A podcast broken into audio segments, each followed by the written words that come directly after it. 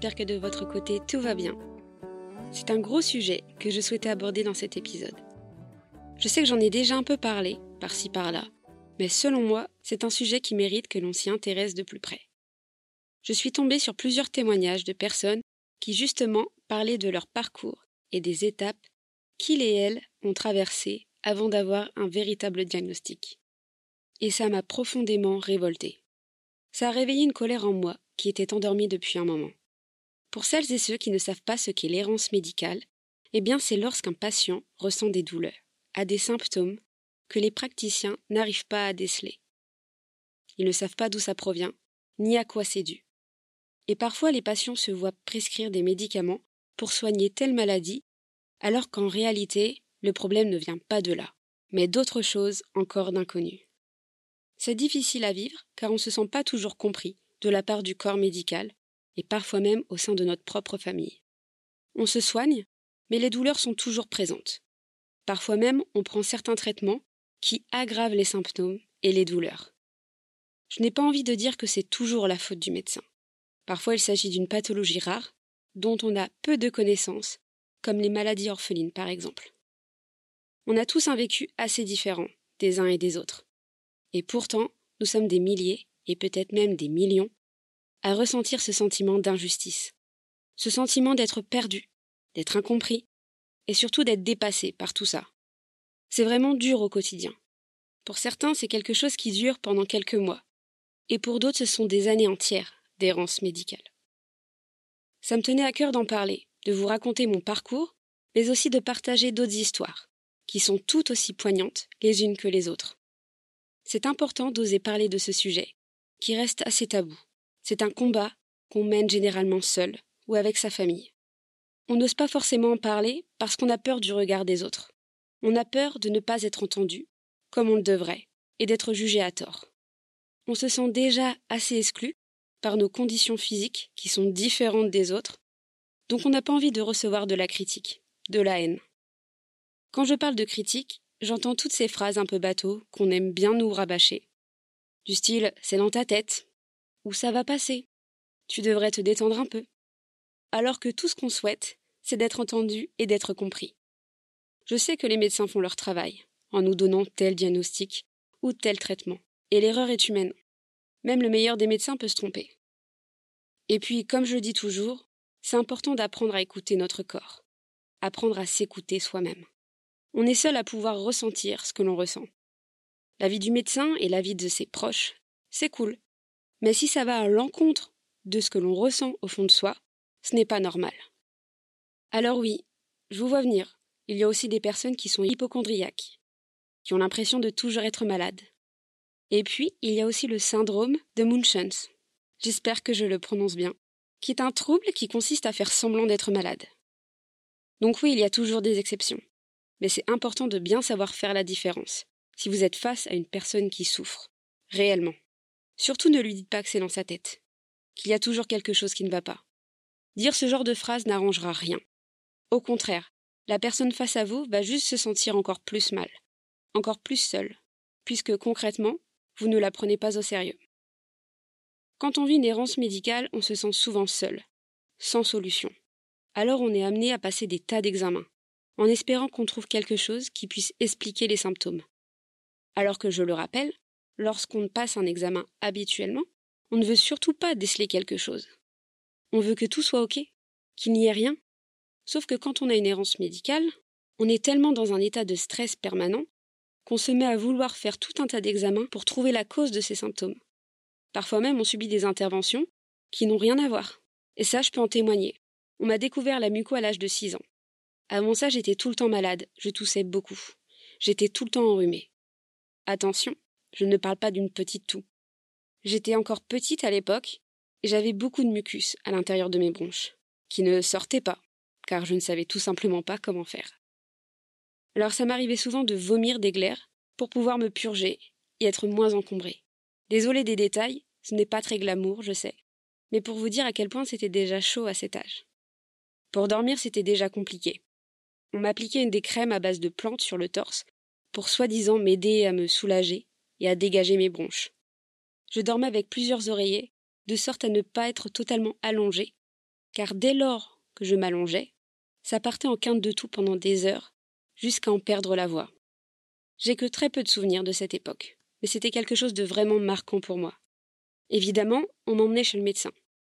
Été soignée pour des bronchites, j'avais des suspicions d'allergie, qui des années après se sont avérées être fausses.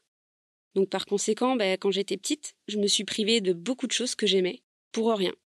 Et puis comme je tombais souvent malade, on a proposé à mes parents de m'opérer des amygdales. Selon le médecin, ça pouvait jouer dans le fait d'être tout le temps encombré. À aucun moment on a parlé à mes parents du test de la muco. À aucun moment. Alors que c'était en 2002. À l'époque, on connaissait la maladie, mais c'était sûrement pas assez répandu. Il a fallu attendre un beau matin, où je me suis levée toute bleue, tellement je n'arrivais presque plus à respirer. Et c'est là qu'on m'a emmenée aux urgences. C'est à ce moment-là où j'ai fait le test de la sueur, qui s'est avéré être positif. Et à ce moment-là, on a su ce que j'avais. Pourquoi j'étais dans cet état, et pourquoi tout le reste ne servait à rien. Ce jour-là, j'avais un peu moins de 50% de capacité respiratoire. J'ai dû être hospitalisée pendant des mois, et puis après avoir mis en place un traitement que j'allais devoir prendre à vie, ma santé a commencé à s'améliorer petit à petit. Alors évidemment, ça a été un choc pour mes parents d'apprendre que j'avais une maladie rare et incurable, que j'allais devoir faire avec toute ma vie, et que ça n'allait pas être simple. Ma réaction à moi, je m'en souviens pas. J'avais six ans. Je comprenais déjà beaucoup de choses. Mais je pense que mon cerveau a préféré m'épargner, et donc je n'ai plus trop de souvenirs de ce moment précis. Mais ça a joué sur la perception de mon corps, sur la vision de la mort, qui m'a fortement impacté dès mon plus jeune âge finalement. Tout ça pour dire que si je n'avais pas été aux urgences ce jour-là, je serais sûrement morte d'étouffement, des jours plus tard. En tout cas, c'est ce qu'on a fait comprendre à mes parents. Est-ce que dans mon cas, je peux m'en prendre au médecin qui n'a pas proposé de faire le test plus tôt? J'ai envie de vous dire oui et non, parce que c'était il y a vingt ans. Au niveau de la recherche et de la médecine, ce n'est plus comme avant. Mais c'est vrai que j'aurais préféré le savoir plus tôt pour éviter d'être dans cet état de souffrance permanente étant enfant. Et d'un côté, on peut penser que c'est plus facile quand on est enfant, car en grandissant on se souvient de moins en moins des détails. Mais d'un autre côté, c'est assez tragique, car ça nous marque quand même à vie, et ça peut être traumatisant. J'en ai déjà parlé dans l'épisode Grandir dans les hôpitaux. C'est quelque chose qui m'a forgé autant en bien qu'en mal. Si ça vous intéresse, je vous invite à écouter l'épisode où je raconte plein de petites anecdotes. Donc voilà pour ce qui est de mon histoire à moi.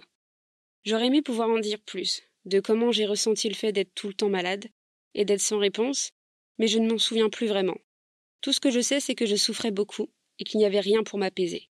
Et dans ce cas-là, on n'a pas le choix. On prend sur soi et on fait avec. Aujourd'hui, je vais mieux, mais je ne reste pas moins révoltée quand j'entends tous ces discours de personnes qui se sont senties ou qui se sentent encore dépourvues de solutions. En tout cas, j'espère que vous apprécierez les témoignages qui vont suivre. Bonne écoute.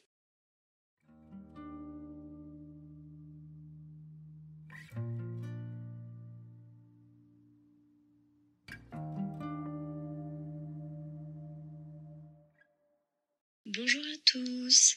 Alors, je m'appelle Audrey, du coup j'ai 22 ans et je vais vous raconter du coup mon histoire par rapport à l'errance médicale que j'ai vécue. Mes parents, du coup, ont vécu cette errance médicale pendant 7 ans.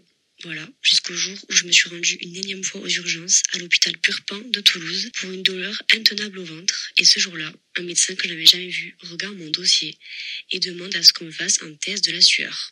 Et du coup, grâce à ce test, euh, on a pu trouver ma maladie. À la suite du coup de ce test, on a réalisé une analyse génétique euh, sur moi-même et du coup on a trouvé euh, la mutation du gène du coup CFTR qui est le gène euh, que nous n'avons pas lorsqu'on a la mucoviscidose ou alors qui est défectueux. Ce soir-là, quand j'ai appris du coup la maladie, j'étais uniquement avec mon père et le verdict est tombé après 7 ans d'attente, 7 ans d'errance médicale pour mes parents. Je suis donc atteinte de la mucoviscidose avec deux mutations rares. Je me rappelle que mes parents étaient dévastés car en 2018, on annonce à mes parents que je ne passerai sûrement pas les 35 ans dans ma vie, car c'est une maladie incurable qui ne possède aujourd'hui aucun traitement pour la guérir. C'est uniquement des traitements pour limiter la casse, je dirais. Évidemment, j'en veux énormément aux médecins d'avoir mis mes parents dans cette situation d'ignorance pendant 7 ans. Imaginez-vous que plusieurs médecins ont osé dire à mes parents que si je toussais, c'était uniquement pour attirer leur attention et pour qu'ils aient les yeux sur moi. Alors pour moi, honnêtement, euh, c'est clairement de l'incapacité médicale car ces mêmes médecins n'ont même pas euh, trouvé de, de tests assez convaincants pour euh, déterminer euh, ce que j'avais. Il y avait plus de 20 médecins quand même qu'ils ont vus.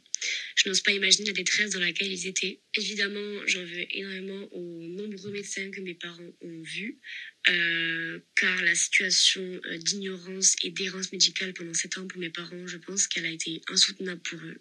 Euh, mais heureusement, du coup, depuis 2022, du coup, un an après ma naissance, le dépistage systématique de la mucoviscidose a été mis en place et il est réalisé à la maternité, du coup, au troisième jour de vie. De mon côté, j'ai longtemps été dans le déni de cette maladie, malgré toutes les consultations et les hospitalisations ainsi que les traitements lourds au quotidien, pour moi, j'étais pas malade. Jusqu'au jour où, en décembre 2022, ma pneumologue m'annonce que j'étais à 40% de capacité respiratoire et que la greffe est sérieusement envisagée à ce stade-là. Là, j'ai clairement pris une claque et je me suis rendu compte que ma santé était en train de se dégrader sérieusement et que je pouvais clairement mourir. Aujourd'hui, j'ai eu la chance d'avoir euh, le CAF Trio, euh, du coup, dans le cadre d'un protocole euh, que je suis du coup depuis janvier 2023 et le bénéfice de ce médicament m'a clairement sauvé la vie au jour d'aujourd'hui. Malgré tout ça, quand même, j'ai des effets secondaires qui sont assez conséquents, comme de nombreuses insomnies à répétition. J'étais déjà assez dépressive dans la vie de tous les jours. Là, c'est plus accentué depuis la prise de ce traitement. J'ai aussi des problèmes oculaires, notamment la sécheresse oculaire, la vue, et j'ai des douleurs extrêmement aiguës à l'estomac euh, à chaque fois que je mange, malgré euh, les, pansements gastriques et les probiotiques, mais surtout de la fatigue chronique. Voilà, si je reste debout à, attendre, à attendre, en fait, ma tête euh, devient très lourde et je peux vite me sentir mal et tourner de l'œil. Donc il faut que je m'assoie vite. Voilà. Écoutez, c'était mon histoire euh, avec l'errance médicale que j'ai vécue à travers mes parents. Euh, J'espère que ça a pu vous aider et je vous remercie d'avoir pris le temps de m'écouter. Bonjour, je m'appelle Florence, j'ai 28 ans. Premiers symptômes, je pense que ça a été la fatigue euh, qui pour moi a été présente toute ma vie. Euh, les migraines ensuite qui sont apparues vers euh, 10-12 ans. hein. Euh, elles sont vraiment devenues très handicapantes quand j'avais euh, 12 ans. Et euh, à peu près à la même époque, j'ai eu euh, les ménisques, donc les cartilages des genoux, qui se sont déchirés tout seuls. Et euh, deux ans plus tard, j'ai commencé à avoir des problèmes euh, d'hypotension orthostatique, même si à l'époque on savait pas que c'était ça. Je m'évanouissais tout le temps en fait. Je faisais euh, beaucoup beaucoup d'hypotension et euh, ça me pourrissait la vie. En considérant que l'errance médicale a vraiment commencé vers mes 12 ans, quand euh, les, médecins ont vraiment pas pu dire quelles étaient les, causes de mes problèmes, et sachant que j'ai été diagnostiquée euh, donc Ehlers dans l'os vers 26 ans, mon errance médicale a, a duré environ 14 ans. Le problème avec une maladie comme Ehlers dans l'os, c'est que ça touche tout le corps. Du coup, ça demande plein, plein, plein, plein d'adaptations. Alors comme c'est une maladie qui s'installe avec le temps, qui euh, voilà fait apparaître des symptômes petit à petit, en tout cas dans mon cas, ça a fait ça comme ça. Je me suis adaptée euh, symptôme par symptôme. En fait, j'ai appris euh, eh ben, à vivre au fur et à mesure que les, problèmes s'installaient. J'ai appris à, vivre avec. Du coup, eh bien, je me suis mise à travailler beaucoup moins. J'ai adapté mon emploi du temps. Je travaille trois heures par jour. Je sais très bien que sur euh, une journée ou même sur une semaine ou sur un mois, j'ai une quantité limitée de choses que je peux faire. Je sais aussi quels vêtements je ne peux pas porter, quelles chaussures je ne peux pas porter, dans quels endroits je ne peux pas aller, combien de temps environ je peux rester debout, combien de temps environ je peux marcher, combien de temps je peux même supporter euh, tout simplement d'être, euh, bah, d'avoir une vie sociale. C'est surtout une adaptation par rapport à la fatigue qu'on ressent et par rapport aux douleurs qu'on va subir soit sur le moment, ça va marcher un petit peu par contre-coup, c'est-à-dire qu'on va pousser un petit peu trop au-delà de, nos limites et le corps en fait va se venger derrière, on va avoir des grosses crises de douleur en répercussion à, à ce qu'on aura fait.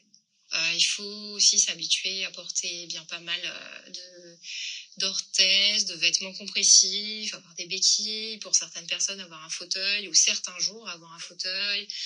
Euh, voilà, c'est plein, plein, plein de petites choses comme ça pour s'aider. C'est, il faut s'habituer à prendre des médicaments euh, quasiment tout le temps. Il faut, oui, il faut en fait euh, tout faire en fonction de la maladie. Et voilà, elle prend une part énorme dans notre vie. Et je pense que la meilleure chose à faire, c'est d'accepter ça, de pas lutter contre, parce que c'est une bataille qui est perdue d'avance. En fait, il faut l'accepter.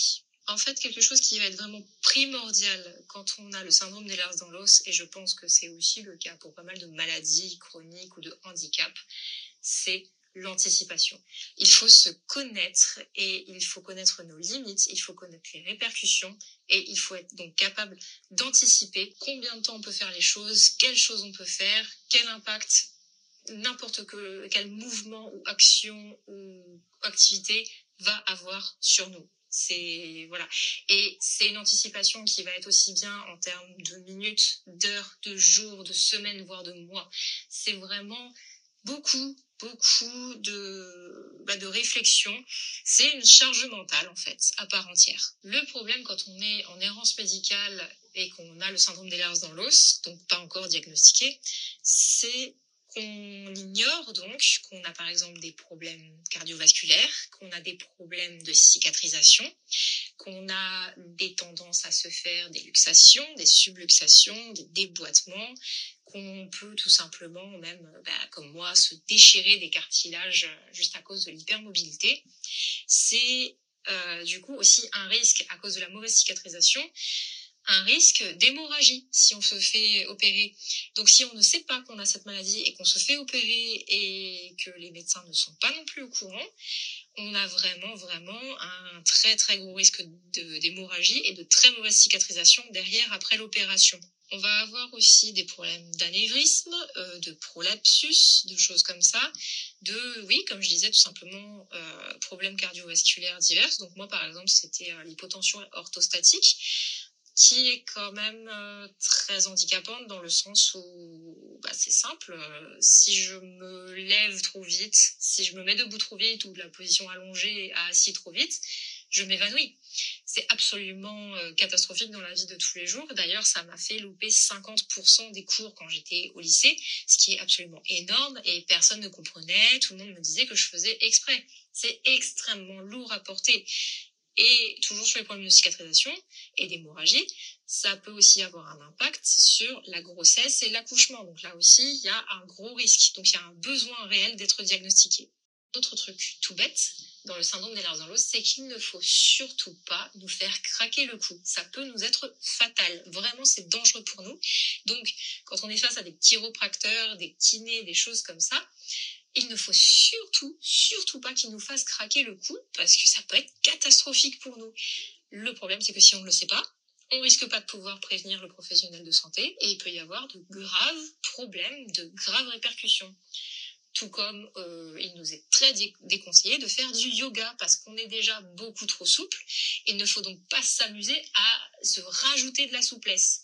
Et puis, si on n'est pas au courant qu'on a Ehlers dans l'os, et eh ben tout simplement, on est habitué à être hyperlaxe. Donc, on est habitué à faire des mouvements bizarres avec, euh, avec nos membres qui sont trop souples et on peut se faire très mal. Bonjour, moi c'est Elisa, j'ai 22 ans et je suis étudiante en Master 2 de neuropsychologie. Aujourd'hui, je vous parler de mon parcours et plus particulièrement euh, de mon errance médicale qui a donc découlé à un syndrome DLR dans l'os.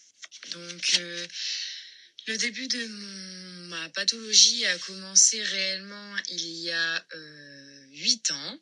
Euh, j'étais tranquillement en vacances et je me suis réveillée avec tout d'abord bah, des hématomes sur le corps. On a pensé à des piqûres, on a pensé à une leucémie, à un purpura rhumatoïde, on est passé par énormément de choses. J'étais donc euh, bah, l'année entre ma quatrième et ma troisième, j'allais rentrer en troisième. Euh, du jour au lendemain, euh, j'ai commencé à avoir bah, des douleurs articulaires, je n'arrivais plus à marcher, ça devenait compliqué, j'ai fait centre médicaux à centre médicaux, je suis passée dans toute la France, jusqu'à un moment où on a accusé bah, le Hein. On a demandé si d'abord mes parents ne me, tapaient pas, j'avais pas eu de violence par quelqu'un de mon entourage ou est-ce que je ne m'auto-mutilais pas tout simplement. Donc après euh, s'être battue pendant quelques temps, donc à peu près cinq ans d'errance médicale, euh, on a pensé à par exemple une sclérose en plaques. Faut dire que mes parents n'ont jamais abandonné euh, l'idée que j'avais quelque chose. Et j'ai donc été envoyée vers un neurologue sur l'île qui a, bah, n'a pas validé la sclérose en plaques, mais a pensé au syndrome d'Ehlers dans l'os. Suite euh, à ce rendez-vous neurologue, il nous a envoyé vers euh, Paris, qui était euh, spécialisé plus dans ce type de syndrome. Après plusieurs et plusieurs journées d'attente téléphonique pour mes parents, hein, parce que on pouvait appeler que le jeudi pour avoir un rendez-vous, etc. Ma mère avait réussi à enfin avoir un rendez-vous. Il fallait donc attendre six mois naturellement. Mes parents s'étaient toujours dit non, c'est pas ça, Elisa, arrête de te faire des idées. À chaque fois que tu penses à quelque chose, ce n'était pas ça. Et moi, dans ma tête, une fois que le neurologue m'avait dit ça, j'avais fait de nombreuses recherches et j'étais sûre de correspondre à ça. J'avais été sur des groupes, etc. Donc j'attendais avec impatience ce rendez-vous. Et donc me voilà arrivée à Paris, dans le centre médical. Et je m'assois avec mes parents. Et là, on m'indique que, bah, après plusieurs et plusieurs examens, etc., que, bah, j'ai bien un syndrome l'air dans l'os. Donc, une maladie génétique qui touche une naissance sur 10 000. Donc là, c'est l'hécatombe. On a trois réactions différentes. Moi, je suis heureuse parce que donc, enfin, ce n'est pas dans ma tête et j'ai bien quelque chose et on me propose un parcours et un accompagnement. Ma mère, qui est infirmière, pense plutôt au côté pratique voilà, qu'est-ce qu'on va devoir changer? Mon environnement, maintenant j'ai un diagnostic, on va pouvoir remettre à jour la MDPH. Et mon père qui tombe des nues et apprend que donc sa fille est malade et que c'est lui qui est porteur euh, du gène pour le syndrome DLR dans l'os. Le syndrome DLR dans l'os, c'est donc une pathologie, comme je vous ai dit, qui touche euh, l'articulaire et en particulier en fait le tissu conjonctif. Le tissu conjonctif, c'est comme votre ciment pour votre maison. Vous ne construisez pas une maison sans ciment. Et bah donc moi mon corps, il a un problème de tissu conjonctif, donc euh, mon corps ne tient pas très bien parce que ce tissu conjonctif a un déficit de collagène. C'est ça euh, la recherche génétique. Mais pour l'instant c'est une maladie rare, donc on a peu de recherches. Ça avance au fur et à mesure. À l'heure d'aujourd'hui, ça fait donc euh, trois ou quatre ans que je suis diagnostiquée. J'avais pu passer donc mon bac. J'ai donc pu rentrer à la fac, faire ma licence. On a mis des protocoles de soins alors, je veux pas dire que c'est facile tous les jours, mais j'ai de la chance d'avoir euh, pu trouver le diagnostic, on va dire, aussitôt, après quelques années d'errance médicale par rapport à d'autres. Et surtout, on a mis en place donc des vêtements compressifs, un traitement, de l'oxygène, du kiné, de la plein plein de choses qui m'aident à soulager. Je ne je vais pas guérir, mais euh, ça me permet euh, de vivre au mieux. Aujourd'hui, après avoir mis tout ça en place et être bien entouré, je vais dire que ce qui est le plus dérangeant, bah, c'est que c'est un handicap invisible. Hein. Donc c'est ça, le fait de monter dans sa voiture, se garer sur une place handicapée et descendre euh, à 22 ans sur ses deux jambes. Hein. Ça c'est plus compliqué. Aussi la fatigue, parce que suite au syndrome des dans l'os, on m'a découvert une narcolepsie. Donc euh, c'est compliqué, mais euh, il faut rester positif dans la vie il y a toujours plus grave. Donc euh, c'est le principal. Alors moi c'est Marie-Laure. J'ai 40 ans et euh, j'ai une maladie qu'on ne voit pas. J'ai une fibromyalgie. Ça a duré près de 6 ans pour avoir un diagnostic. Ça a commencé, j'avais des douleurs dans les muscles, puis euh, dans les articulations. Le médecin que j'avais à l'époque ne voulait pas faire d'IRM, ni de radio, ni d'écho. Ça a été très long et c'était très difficile d'être écouté. J'ai fini par faire un burn-out euh, il y a deux ans et j'ai été mise en arrêt. Suite à mon déménagement, j'ai changé de médecin et ce médecin euh, a bien voulu m'écouter. Donc effectivement, j'ai bien attendu plus de six ans à avoir un diagnostic. Euh, cet arrêt m'a permis en fait d'avoir plusieurs médecins qui m'ont vu, dont des, spécialistes. Et au départ, on parlait de spondylarthropathie, puis ensuite de fibromyalgie, à savoir que les symptômes sont euh, confondus, mais la spondylarthropathie euh, a d'autres symptômes que j'ai également. Donc en fait, le diagnostic aujourd'hui, c'est fibromyalgie, mais avec des symptômes également de spondylarthropathie. J'ai réussi à obtenir beaucoup d'examens, des IRM, des échos, mais vraiment, j'ai attendu plus de six ans. Au quotidien, c'est douloureux, j'ai des douleurs de fond tout le temps, euh, aux pieds, au dos, euh, aux genoux, aux mains euh, et, aux muscles en fait. Le moindre effort euh, peut accentuer les douleurs. Si je n'écoute pas mes douleurs et que je ne me repose pas, d'un coup, je vais faire des grosses grosses crises de douleur et là je, ne peux plus rien faire et c'est très très embêtant très handicapant parce que quand je veux aider à faire des travaux du jardinage c'est dans la souffrance. Donc c'est vraiment très compliqué au quotidien. Pour porter aussi, hein, j'ai un bébé de 4 ans, euh, quand il me demande de le porter, je ne peux pas toujours. Euh, donc effectivement, les douleurs euh, sont assez handicapantes tout le temps. Donc voilà, Aujourd'hui, je le vis euh, psychologiquement plutôt pas trop mal, sauf quand vraiment je ne peux plus rien faire. Euh, j'ai un traitement euh, qu'on teste aujourd'hui, un antidépresseur, parce qu'il y a une molécule qui aiderait apparemment dans les antidépresseurs pour les douleurs, et un, un, médicament assez fort pour, pour pouvoir gérer les, les grosses crises. Voilà. Je vous remercie de m'avoir écouté. Bonjour, euh, du coup, je m'appelle Chloé. Donc maintenant, j'ai 24 ans. À l'âge de 14 ans, je suis quelqu'un qui était jamais malade. Je faisais que de vomir avec euh, une gorge vraiment très gonflée. Enfin, vraiment, j'étais vraiment pas dans mon état habituel. Et donc, euh, bah, forcément, mes parents qui s'inquiètent parce que, comme je l'ai dit précédemment, je suis jamais malade. Et là, ça allait vraiment. Du coup, ma mère m'amène aux urgences. Donc, comme j'avais que 14 ans, c'était les urgences pédiatriques. Et donc, on me dit, mais vous avez rien, enfin, c'est dans votre tête, machin ils me font repartir. Une semaine plus tard, euh, une gorge très très gonflée, euh, euh, j'arrivais pas, enfin j'avais vraiment du mal à avaler ma salive. Et donc ma mère me ramène à nouveau aux urgences pédiatriques. Donc je leur dis tous mes symptômes, machin, et elle me dit bah écoutez, vous reviendrez quand vous arriviez plus du tout à avaler votre salive. D'accord, ok, pas de souci. Et donc entre mes 14 ans et mes 18 ans, entre le médecin, les urgences, ils ont jamais rien trouvé. Donc euh, ma mère me, ramène à nouveau encore aux urgences pédiatriques. Et euh, de là, il décide de, me mettre en psychiatrie. C'est-à-dire qu'il ne me croyait pas et qu'il me disait que tout était dans ma tête. Et euh, sauf que j'ai fait des allers-retours, en psychiatrie de mes 14 ans à, à mes 17 ans. et, mais toujours malade. Et donc, euh, s'ensuit que euh, à mes 16 ans, euh, je commence à avoir des ganglions qui, qui apparaissent au niveau de mon cou, avec vraiment une, euh, un double menton, quoi, tellement, tellement c'était gonflé. Ils disent, oh, c'est des ganglions inflammatoires, c'est rien, c'est comme quand on a un rhume, enfin, c'est rien du tout. Pareil, on me dit, bah, vous reviendrez, on fera un, un contrôle, etc. S'ensuit que je dois refaire un contrôle, donc on, entre toutes ces périodes-là, j'étais toujours malade. Hein. J'avais toujours les mêmes symptômes qui s'aggravaient. Euh. je fais une ponction. Euh, non, ça met quand même euh, un laps de temps quand même avant, d'avoir les, les résultats. Et je me rappellerai toujours, euh, on les a vraiment eu peu de temps après, alors que normalement ça prend quand même relativement un petit moment. Et euh, ma mère qui me dit, euh, on nous a dit de se dépêcher pour venir à l'hôpital.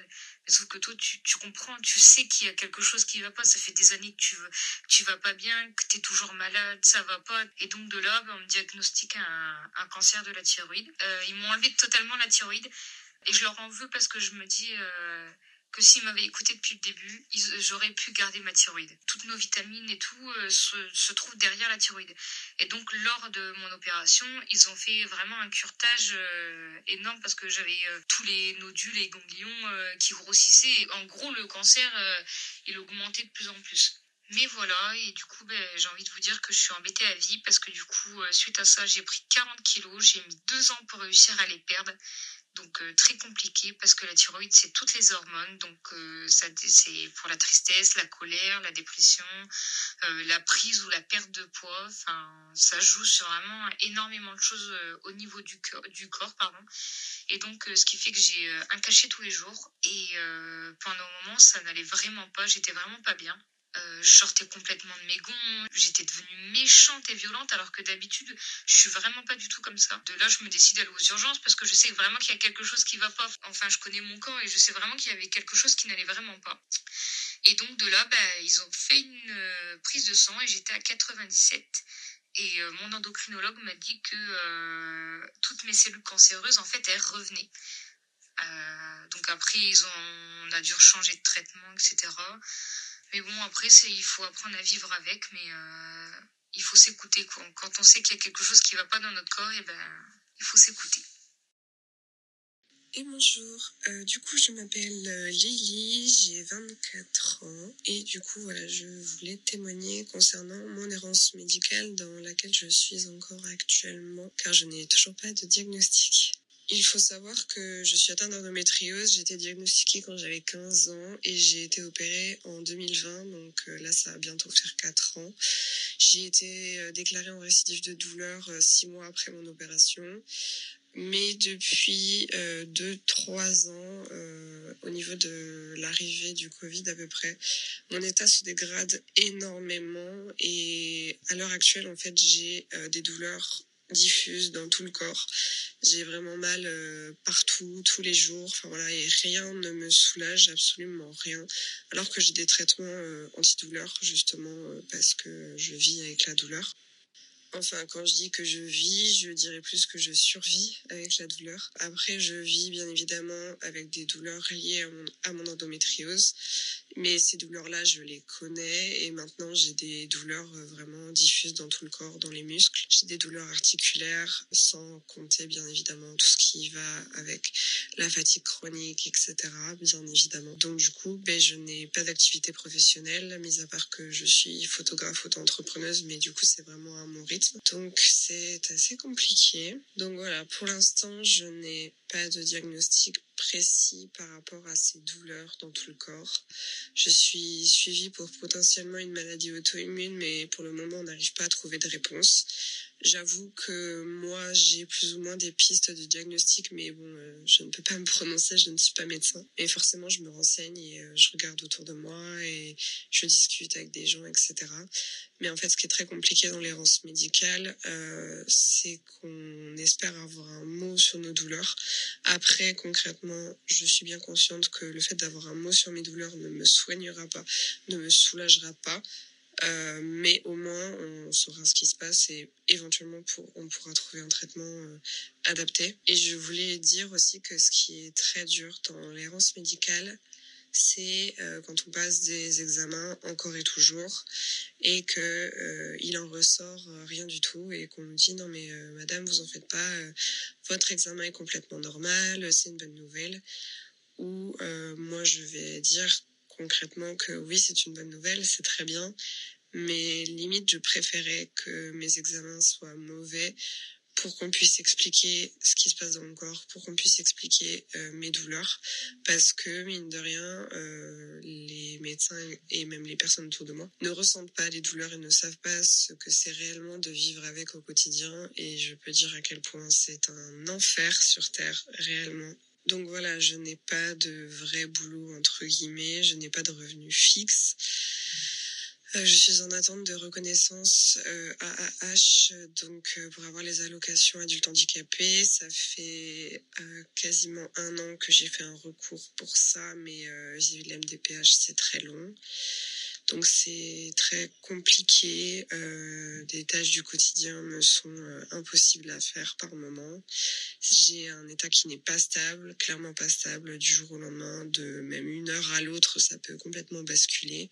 C'est vraiment compliqué et euh, dire que tout va bien mentalement serait mentir.